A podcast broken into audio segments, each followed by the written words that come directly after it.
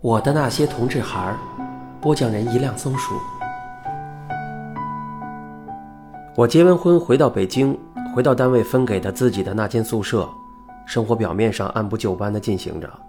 白天上班工作挣钱，傍晚回家买菜做饭，两个人商商量量，和和睦睦。可就是到了上床睡觉的时候，我就升起了一阵阵抗拒感。不是对妻子说单位里工作有事儿需要带回来干，让她先睡。就是说自己身体不舒服，自己先睡了。没结婚前，单位里出差的事儿我躲着不想去；结婚以后却变得特别积极，有机会就出差，主动的让同事们很是费解。到了实在躲不过去了，必须同床共枕，不得不交公粮的时候，我常常会闭起眼睛，把对方臆想成同性，但机体的碰撞又把我拉回了现实。女人的身体软软的，我没有兴趣，但又必须硬着头皮去做有兴趣才能做的事，这让我有一种分裂感。当你的身体和你的心根本不是一码事儿，想的是想的，做的是做的，这滋味可太他妈难受了。我常常疑惑地问自己：我这过的都是什么日子？难道这辈子就真的人神分裂的这样下去了？即便是这样难受，我还是继续想这样过下去。不这样又能怎样？在其他方面，我都是个好丈夫，勤劳肯干，温柔体贴。星期天陪他逛街，发了工资都如数上交。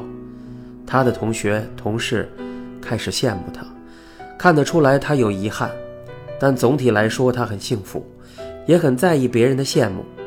人活着嘛，有时候在乎别人的感觉比在乎自己的感觉还重要。但是，情况还是有变化的。结婚三个月后，我家里安了宽带，在家里也可以上网了。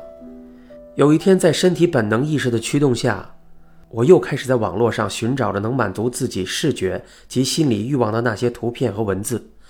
也就是这个时候，我发现了同志网站。发现了同志聊天室，发现了同志交友的信息，也就是这个时候，我真正的明白了什么是同性恋，同性恋人群都在忙什么，也明白了同志群体中的一些聊天专用的各种数字、各种字母，比如四幺九、六九、一、零、gay 的真正意义。那一天，我突然间崩溃了，我明白了婚后自己这么困惑、痛苦的原因。我是同性恋，我跟他们一样，需要同性间的性爱，需要同性间的爱情。既然明白了，一个更加恐惧的问题就摆在了面前：我目前的婚姻生活怎么办？我的妻子怎么办？于是我开始彷徨，开始迷茫。我给自己建立了一个文件夹，并加上了密码，在这里记录和释放自己心中的痛苦。经过很长一段时间的挣扎，为了不让母亲和家人不失望，为了对得起妻子，我觉得自己的性取向可能是一种病，于是选择了进行治疗。我主动申请了单位里一份长期驻外的工作，目的只有一个，那就是为了不让妻子发现自己在做什么。对在外常住这件事，我给妻子的理由是：一方面，因为领导委派无可奈何；另外。也可以多给家里挣一些钱，并非什么坏事。在工作地点，我开始想方设法的看生理医生、心理医生，接受药物和物理的各种疗法。最后，妻子开始怀疑，为什么我挣钱多了，给家里的钱反而越来越少，便猜忌我是不是外面有女人了。而那个时候，我开始疯狂的想尽一切办法对她好，当然。除了上床，觉得只有对他好一些，才能让自己的内心不至于过分的愧疚。但是同性恋本来就不是病，所以怎么可能治好呢？经过半年的努力，我彻底绝望了。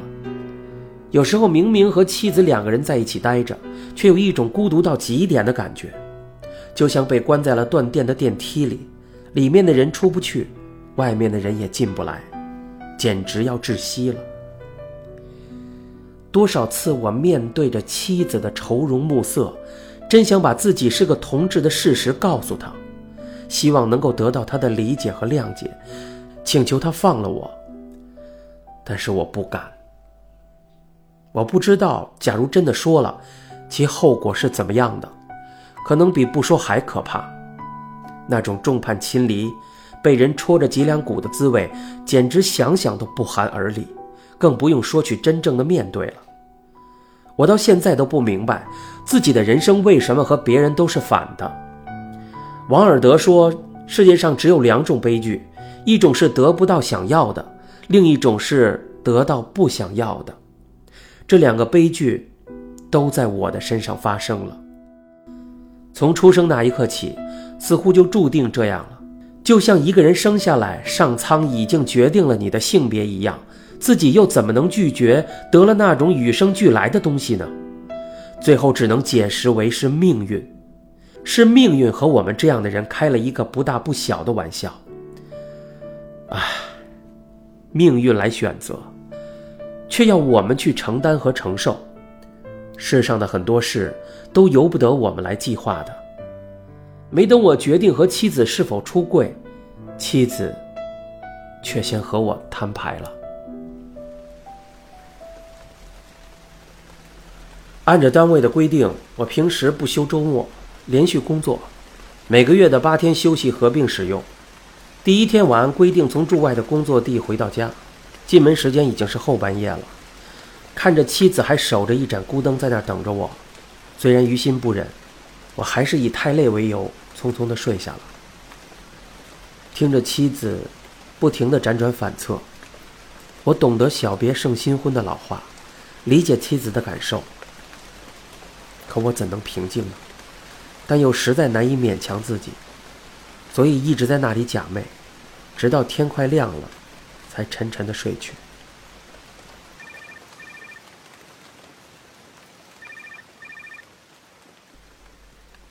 睡梦中电话铃把我吵醒，一看表，竟然已经是中午的时分了。电话是妻子打来的，说自己正在饭店里吃饭，问要不要给我带回点什么。两个人一起生活久了，总会相互有些感应。我当时觉得妻子说话声音有点和平时不一样，有一种强装的自然，好像有意在掩饰什么，心里就猜度着，肯定是昨天睡觉的事，让她不痛快了。因此，我尽量语气柔和的对他说：“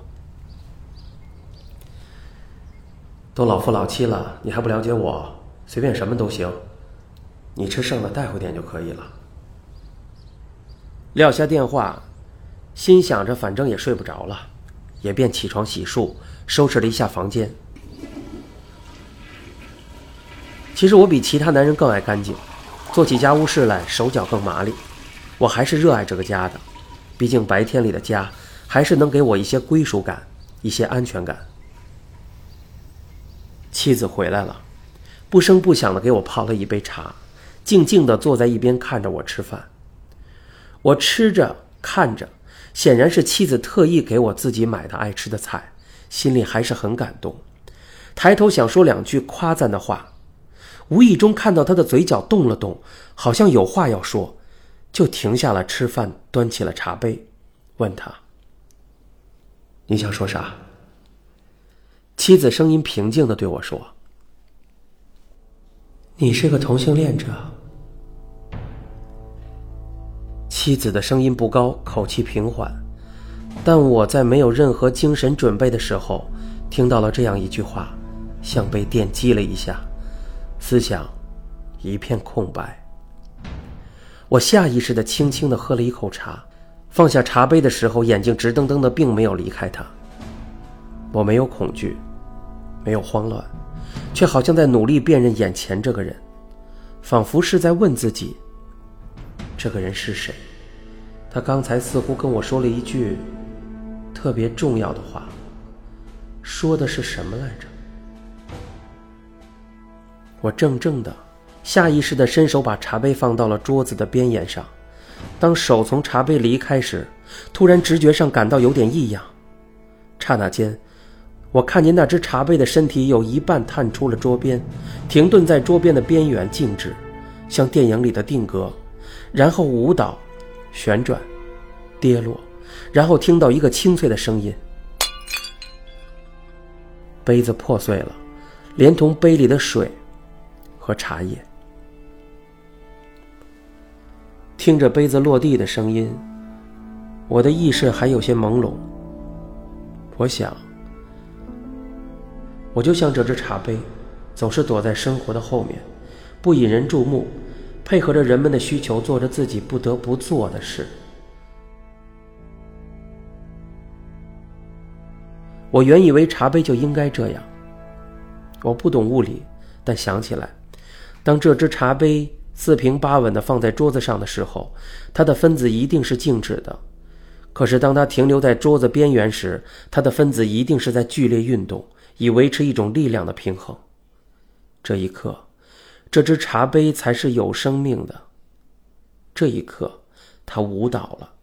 它舞蹈的那一刻，让我看到了生命，看到了韵致，仿佛它的一生就是为了等待这一刻。你是个同性恋者？没错。